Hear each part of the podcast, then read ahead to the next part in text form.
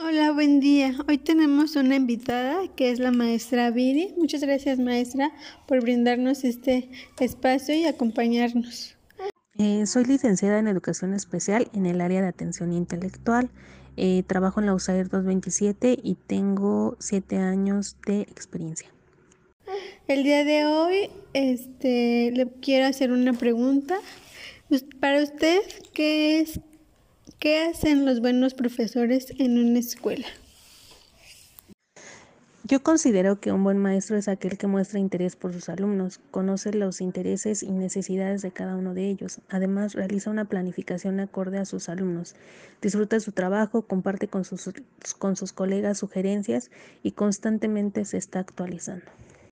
Le agradecemos que hoy que estuviera aquí con nosotros y pues es momento de, de despedirnos.